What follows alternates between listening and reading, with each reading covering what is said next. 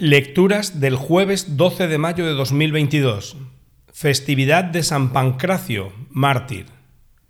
Primera lectura. Lectura de la primera carta del apóstol San Pablo a los Corintios.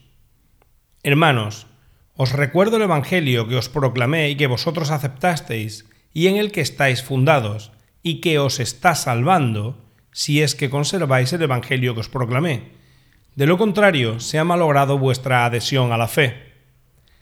Porque lo primero que yo os transmití, tal como lo había recibido, fue esto, que Cristo murió por nuestros pecados según las Escrituras, que fue sepultado y que resucitó al tercer día según las Escrituras, que se le apareció a Cefas y más tarde a los doce, después se apareció a más de quinientos hermanos juntos, la mayoría de los cuales viven todavía, otros han muerto.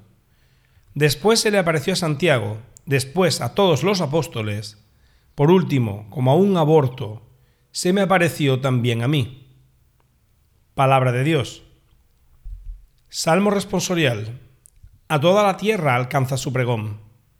El cielo proclama la gloria de Dios, el firmamento pregona la obra de sus manos, el día al día le pasa el mensaje, la noche a la noche se lo susurra. Sin que hablen, sin que pronuncien, sin que resuene su voz, a toda la tierra alcanza su pregón, y hasta los límites del orbe su lenguaje. A toda la tierra alcanza su pregón. Evangelio. Lectura del Santo Evangelio según San Juan.